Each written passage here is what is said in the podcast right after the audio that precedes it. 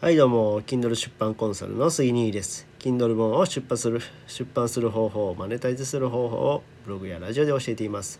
また僕はですね Kindle のコンピューター ISG IT 売れ筋ランキングで1位を獲得しました。って言って IT 売れ筋を I 筋って言ってしまった。すいません。はい。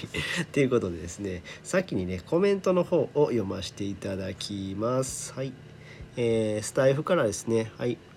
えー、とこれはスピリチュアルスピーチスピリチュアルスピーチセラピストさんからですねはい、えー、Kindle で文章を書くテクニックについてコメントをいただきました。はじめまして、フォローいただきありがとうございます。どうぞよろしくお願いいたします。っていうことで、はい、こちらこそよろしくお願いいたします。ありがとうございます。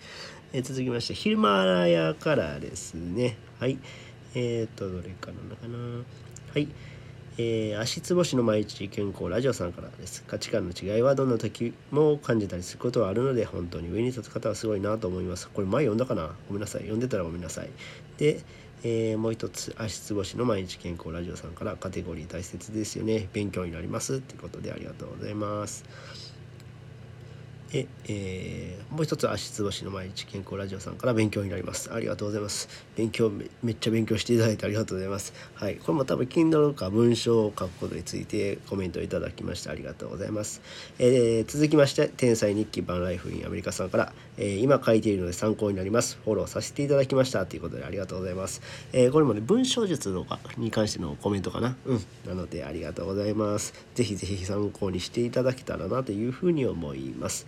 はい、えー、続きまして元スナックママの恋愛講座さんからですねかやさんからですはい愛を出していくって大事かもですね杉兄さんはでできてるよさらにお互い頑張っていきましょうっていうことでありがとうございます、えー、これはですね数秘術っていうのをちょっと受けてみたよっていう話ですね。なんかまあ占い的な感じですね。で自分の数字がまあ6っていう数字でそれは愛を示してるらしいんですよ。うん。なので僕は愛の人間ということなんですね。はい、ありがとうございます。えー、続きまして沖縄の専業主婦たけさんからですね。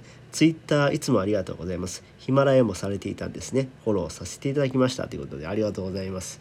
えっ、ー、とね、僕ヒマラヤもやってるんです。えー、そうなんですよ。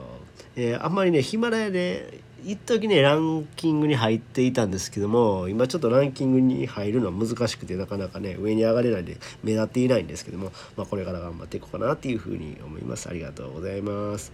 で続いて元スナックママの恋愛講座さんかやさんからですね、えー、私も周平さん聞いた後でやってみます。勉強になりますということで。えっ、ー、とこれはですね今日11月11日がえー、っとですねイベントをやってツイッターでイベントをやってるんですよね。であのブラックな祭りっていうイベントをやっていてでみんなアイコンをブラックにしてる。モノクロにしているっていうイベントをやっています。はい。なので今日の、えー、僕の音声コンテンツのアイコンもモノクロになっていますっていうことなんですね。はい。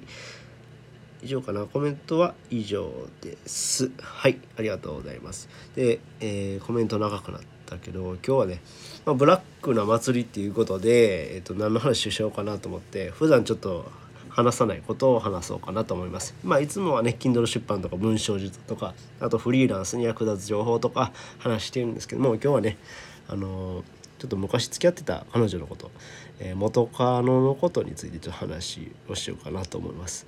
えっ、ー、とねこれね僕15年ぐらい前かなまだ結婚してない時なんで、えー、と26の時かなの話なんですけども、えー、当時ね二十歳の女の子えー、彼女と付き合ってたんですね。で、えー、結構まあやんちゃな感じの子で僕はおとなしめなんですけど彼女がやんちゃでで、まあ、話してたんですけども言われたことがあるんですよねこれ。お前顔そこそこやけど性格最悪やな。ってめっちゃ陰キャやしなみたいな感じ。陰キャっていうのは陰気なキャラクターって意味ですよね。って言われたんですよね。えー、なんか僕そんな自分の彼女に「お前陰キャやな」みたいな感じで面と向かって言われたことなかったからちょっとへこみましたね まあでもねその当時やっぱへこんだんですけど今もと、確かに僕陰キャやし性格もその当時はクソやったなと思いますね。うん、やっぱねなんかねこうちょっとねこう調子乗ってた時期もあったんですよね自分の中で。なのでまあ言われても今思って確かにしゃしゃあないかな仕方がないかなっていうふうに思うんで、まあ、その彼女が言ってることは確かに的確に合ってたなっていうふうに思います。うん。まあねほんま泣きましたよ。そんな言わんといてよみたいな感じでねもうねへこみましたけどね。まあでもそういうふうに指摘してくれる人がこう周りにおってよかったのかなっていうふうに思います。まあまあまあその彼女とは当に別れてますけどまあそう言われることもやっぱりフィードバックこう受けてねやっぱ改善していくのに大事かなっていうふうに思いました。はい。